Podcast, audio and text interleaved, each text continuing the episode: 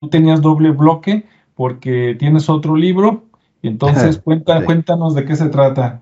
Bien, eh, de la misma manera en que de alguna forma quedé inmerso en este mundo oculto de la eh, ciberseguridad, o sea, del Internet y los peligros y riesgos, pues mi profesión, eh, mi licenciatura es de psicología y cuando está uno en un consultorio psicológico de repente se encuentra cosas que dices esto no es psicología.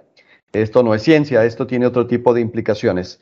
Entonces me di a la tarea de eh, preguntarle a amigos, conocidos, referidos, el qué pasaba con este tipo de eventos que de repente en México son tan frecuentes que hemos vivido de alguna manera, pues si no todos, casi todos, y me llevó a escribir este, esta parte de eh, el otro libro, que está dividido en cuatro secciones, que se llama Mundos Alternos.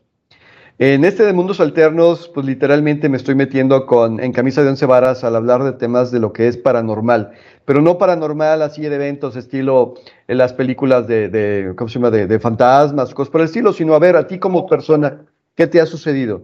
A ti como persona, ¿qué te ha pasado?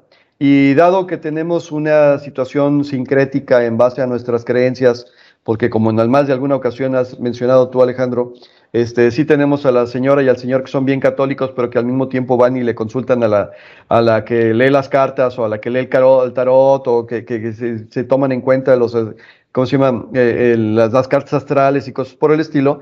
También tenemos un montón de prácticas tradicionales y rituales que de alguna manera nos meten a estos mundos alternos. O sea, otra vez, no me estoy metiendo con la realidad física, sino con las cosas que de repente nos toca vivir y que no están tan a la mano ni tantas las explicaciones. Ahora, eh, me estoy metiendo camisa de once varas porque este es el terreno de la religión, este es el verdadero terreno de la religión, lo que pasa del otro lado del velo, por decirlo de alguna manera. Sin embargo, eh, la religión es más que eh, dedicarse a explicar por qué pasan, cómo prevenir y cómo ayudar, se han dedicado a, ocultarlo en algunos casos, a satanizarlo, valga la, la redundancia de la, de la definición en algunos otros casos, y por lo tanto nos dejan allí como al margen y como víctimas al mismo tiempo ignorantes de lo que en realidad está pasando.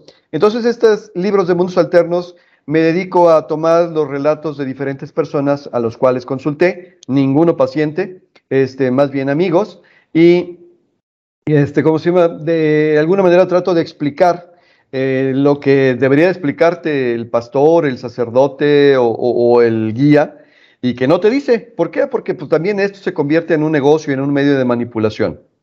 ¿Sí? Uh, ok, algo me dice de la sala de espera, Alejandro, no sé qué sea. Ok, eh, bien. Son relatos entonces, eh, para no hacerlo en un solo libro y para ponerlo al alcance de las personas, lo dividí por lo pronto en cuatro secciones. Tengo mi libro Mundos Alternos, Mundos Alternos 2, Mundos Alternos 3 y Mundos Alternos 4.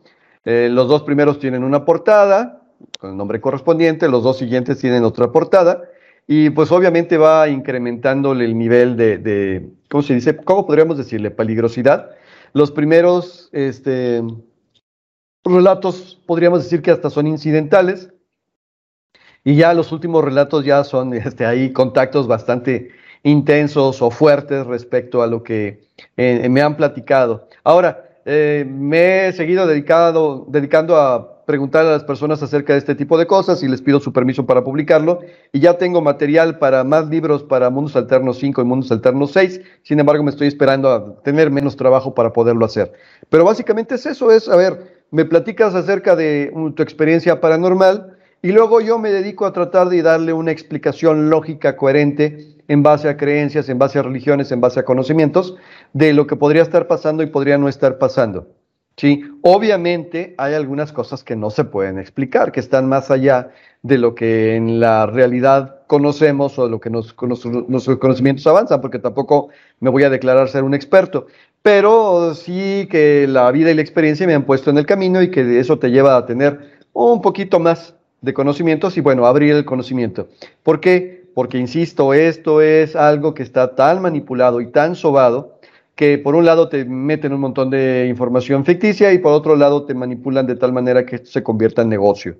Entonces, de eso se trata el libro de Mundos Alternos. Mundos Alternos es mi otra publicación con la otra parte del conocimiento. Aquí ya me salgo de la ciencia, aquí ya no es tanto una prevención tan directa o tan algorítmica como podría ser la ciberseguridad, sino sencillamente, mira, date cuenta de que esto pasa y esto sucede y se da en todas las sociedades del mundo. Y en todas las sociedades del mundo cada una las explica a su manera, aunque todas caen en el mismo concepto y en la misma situación. Eh, el costo de cada uno de los fascículos o de las eh, versiones de este de mundos alternos es de 40, insisto, empieza con mundos alternos sin número y luego sería mundos alternos 2, 3 y 4 y van incrementando el nivel de dificultad que se plantea en cada uno de los relatos. Misma situación, me voy a meter al primero y también le puedes echar un vistazo. En otras palabras, te da una cierta cantidad de páginas. Aquí obviamente protejo a los autores eh, acerca de sus este, experiencias y conforme voy avanzando, empiezo con las dilucidaciones. En otras palabras, trato de explicar qué fue lo que vivió esa persona a partir de la experiencia que tengo en, eventos de este tipo. ¿Sí? Entonces, bueno, si quieres darte una idea de qué se trata y como qué podría estar pasando con esto, pues puedes darle una leída. Me meto, por ejemplo, a Mundos Alternos 3, acá ah, igual en Amazon, Mundos Alternos 3, también le eches un vistazo. Y aquí tenemos el primer relato. Eh, Aquí vamos a hablar. Ah, no, aquí nada más te pone el, título. Bueno, aquí hablamos, por ejemplo. Ah, ah, estoy peleando aquí con el mouse. De. A ver, ¿dónde está?